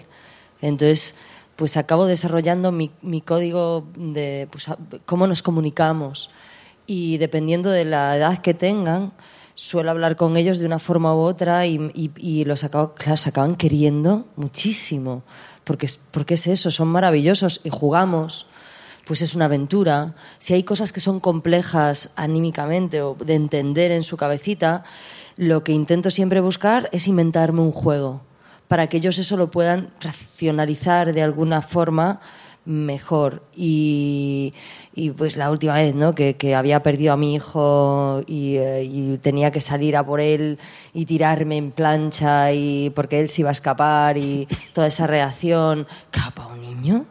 Que ha estado en el monte tirado. No, claro, no lo entiende. Entonces, buscar con él esa complicidad y decir, vale, y me pones la mano aquí porque conseguimos esto, vale, y entonces tú me pones la mano aquí y yo te abrazo y te, te aprieto el cuello. Y digo, venga. Entonces, ellos también participan en eso, eso me encanta. Pero sí que es cierto, todo lo que ha dicho Elena me parece fundamental. Luego hablo con los padres y veo qué tipos de padres son. También para entenderlos a ellos, pero siempre parto. esto que tengo 44 años ahora, pero cuando empecé a trabajar, me acuerdo en Lucía y el sexo, yo quería ser la cuidadora más molona de esa niña y me la llevé al parque de atracciones y según llegamos la perdí. Te podrían haber metido presa. No, oh, absolutamente. Nos fuimos Tristán y yo y yo le dije, es una idea buenísima, vamos a llevarnos al parque de atracciones. Y la Qué niña mal se pasa, ¿eh? A mí también yo perdí una, mi sobrina en el parque de atracciones. perdí a la niña de la película. O sea, dije, pero... Además es que no me acordaba ni cómo iba vestida. Y dije, ¿cómo llamo ahora a los padres y a Julio Medem? ¿Sabes? Para decirle, he perdido a la niña. Oye, ¿Tuviste que hablar con un seguridad del parque No, de la atracciones? En plan, le voy a contar lo que La me ha pasado. encontré, la encontré. Soy una actriz. No, que no, no, ¿qué dices? O sea, directamente a la policía, ¿no? ¿Cómo voy a dar una explicación? Ya una carta, no, eran otros tiempos. Pero claro, ahora ya voy, entendéis lo del respeto, ¿no? Mira, y tú has comentado que, claro, para ti era muy impresionante decir, voy a ser Ángela Molina en la afición, pero en la rueda de prensa, si no recuerdo mal, la niña que hace vuestro personaje se llama Carla. Carla comentó que, claro, dice, sí, pero yo tengo que hacer de Ángela Molina y de Nerea Barros también. Entonces, ¿cómo tú trabajaste con ella para que el personaje tuviese esa coherencia? Claro, yo eso no lo contemplo, ¿no? Digo, Carla, tú lo tienes, vamos, más que hecho, no sé, me parece una chica maravillosa. Y, y fue genial, porque cuando nos veíamos, pocas veces coincidíamos, pero era súper raro, ¿sabes? Porque estábamos vestidas con la misma trenza, con el tal, con la misma cara de locas las dos, la misma mirada, y era muy raro. Y cuando hablaba con ella, yo intentaba trabajar de, mira, yo hay un animal que, tiene dentro mi personaje y que siempre lo he tenido clarísimo, que es una bestia por dentro. Es un animal que se lo traga hasta que revienta. Ella, en su primer, el primer capítulo, el animal está casi todo el rato. Entonces yo le decía que yo en el animal siempre estaba ahí. y que Ángela se toca mucho el pelo y se lo toca de una forma determinada. Entonces yo quería coger ciertas cosas y lo del colgante. Hay varias piezas, el pelo, el animal y el colgante que llevamos siempre, que nos marca, que es algo muy importante para nosotras. Entonces, ¿cómo agarramos el colgante? y cómo nos tocamos el pelo. Eso sí lo quería tener con ella. Y luego viéndola realmente, y cuando Pau nos enseñaba alguna imagen, yo decía, wow, es que dentro de su mirada estoy yo, está Ángela, es maravilloso, es, es magia. No sé. ¿Y tú tuviste algo con... ¿Pudiste trabajar con ella, con la niña? Yo simplemente participé de una lectura de tres, eh, la- todas las actrices leímos los tres capítulos y, y- y solamente tuve ojos para ella. Miraba de reojo a las demás, pero incluso cuando estaba mirando el folio, al guion, la miraba a ella. Y hay algo del alma, ¿no? Hay algo de olvidarse de la forma, porque, porque yo soy muy distinta a la niña que era cuando tenía 12 años, incluso físicamente obvio, pero, pero eres la misma persona, pero no eres la misma persona. ¿No os pasa a veces que ves fotos y dices, no me reconozco? ¿Esta era yo? ¿No? Y, y- y hay algo de la energía, hay algo de la vitalidad de este personaje y, como te decía, de, de- es muy valiente y es puro fuego, ¿no?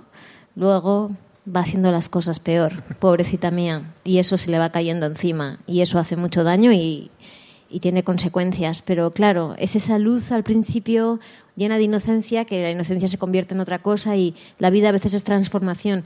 Y, y yo creo que mi personaje quizás es el que más transformado termina, no por nada. Pero además tu personaje está muy bien escrito porque es un personaje que se, ha- se va a equivocar y se equivocará mucho y queda claro que se ha equivocado. Dicen, no, bueno, no, no, se ha equivocado, se ha equivocado. Lo dice. Hay un momento en el que, sin hacer spoiler, dice, es que lo he hecho muy mal. Es que dice algo así, ¿verdad? Es como, me he equivocado, no he sabido hacerlo mejor, lo siento. Y es la primera vez que, que- que expresa, ¿no? Eh, pone, pone voz a esa emoción de decir, lo siento, he llegado hasta aquí, lo he hecho así, pero no es que sea mala, es que no he sabido hacerlo mejor y es muy bonito darse cuenta de las cosas y hablar, expresarse. Yo creo que la expresión es sanadora y es algo que deberíamos de poner en práctica todos. Yo ahora la veo y pienso, en lo que hay en común a saco, tío, es el rol hermana mayor. Es que, o sea, más allá de, de serlo, no serlo, de o sea, tú hay algo en, en ti que hablas con una Soy la hermana pequeña, ¿eh? y Berta, sí, sí, pero tienes el rol de hermana mayor, es igual. Hay algo de ti de explicar Sí, las sí. cosas como pum, que Berta también lo tenía respecto a las otras, y hay algo que está ahí que a mí es lo que me, me linkaba completamente. Si Elena lo sigue haciendo ahora. Salimos a tomar algo. No que soy la hermana mayor. No que soy la hermana mayor y todo el rato. ¿Tenéis alguna otra hermana que habéis heredado de algún otro proyecto televisivo o de cine que hayáis interpretado hermanas y os hayáis quedado? ¿O es la primera vez que os pasa? Yo voy a quedar fatal, creo que no, no he hecho ninguna hermana. No, yo he hecho o cuando hermanos, pase pero- este proyecto os vais a olvidar y diréis también, "¿Ne- ¿Nerea quién? O- Apuesto ¿Eso no es la que no, magia, la magia de la. Navidad? No, no. eh, esto ha sido muy, muy. Yo llevo 25 años haciendo, dedicándome a este oficio y es la primera vez que me he ido ganándome tres hermanas para el resto de mi vida. O sea, yo les tengo una confianza con, con ellas que es mutua y lo, y lo sé.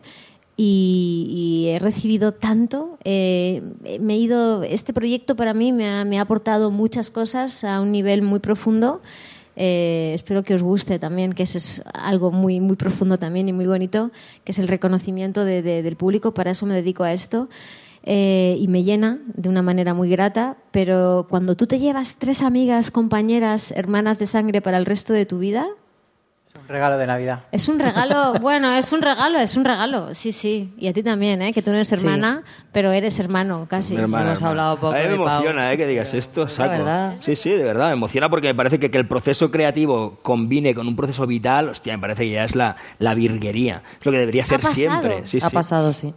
Y es un proyecto que, aunque todavía no lo haya podido ver el público, sí que ha gustado mucho porque se ha hecho una versión eh, fuera de España, que es una versión alemana, que ya está en Netflix, se llama, si no me equivoco, Secretos de Navidad, que nos puedes contar de en qué se diferencia, en qué se parece. En todo, se diferencia en todo. Sí, o sea, eh, yo creo que sí que eh, el- el- la idea de tres días de Navidad a, a lo largo de la historia de una familia eh, lo tienen en común y partieron de ese formato, pero luego cuando empezaron a trabajarlo, igual que nos pasó a nosotros, cuando empezamos, ellos cogieron ese formato que, que era una idea que había partido de mí y de- a través de Netflix pidieron permiso, hicieron todo el proceso, cuando se pusieron a trabajar es que ni el relato tiene que ver, ni el formato, ellos saltan en el tiempo en el mismo capítulo, nosotros hacemos cronológico, entonces el efecto, la búsqueda del estado de ánimo, el relato de la trama, es que no- no- ni la trama, ni los personajes, ni hay cuatro hermanas, ni, con lo cual realmente el formato sí que es un continente que es guay, yo creo que da de sí y que es, es apetitoso, pero el contenido eh, no lo he visto todavía, ¿eh? pero no tiene nada que ver.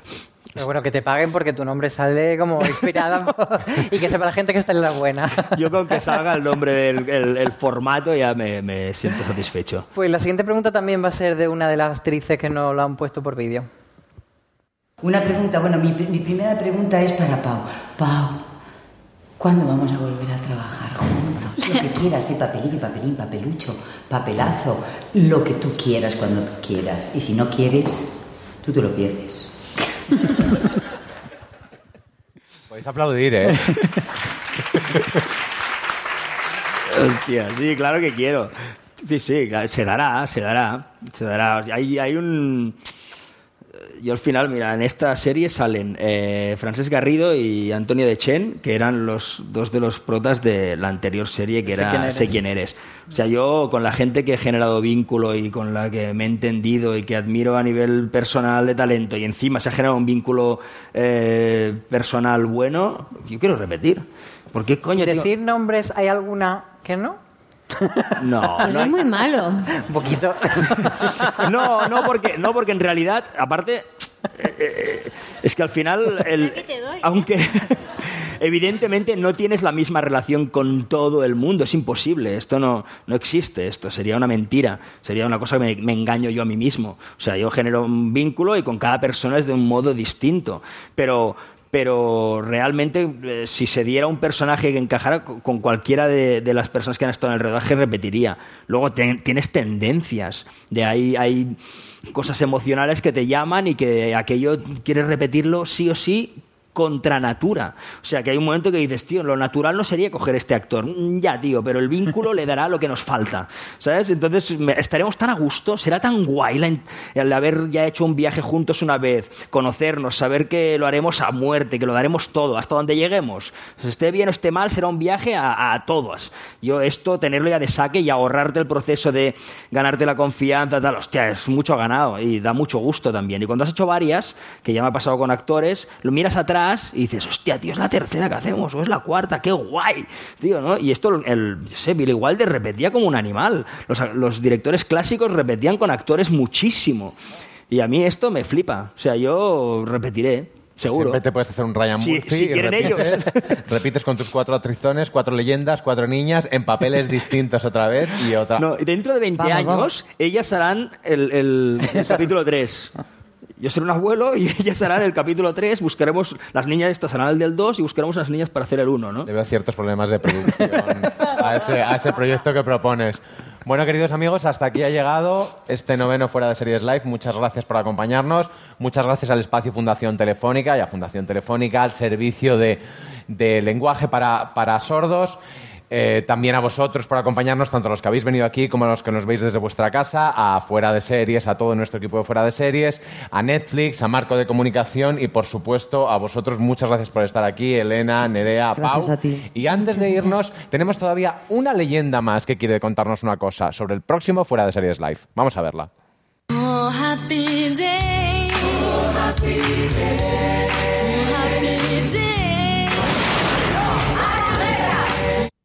Hola a todos, os esperamos Imanol Arias, Joaquín Oristrel y yo en el próximo Fuera de Series Live que se celebra en el espacio Fundación Telefónica el día 9 de enero a las 7 de la tarde. Allí estaremos. Pues ya sabéis, a la vuelta de las Navidades, cuando os hayáis visto toda esta estupenda serie de tres episodios, Día de Navidad, nos vemos aquí en Fuera de Series Live. Muchas gracias.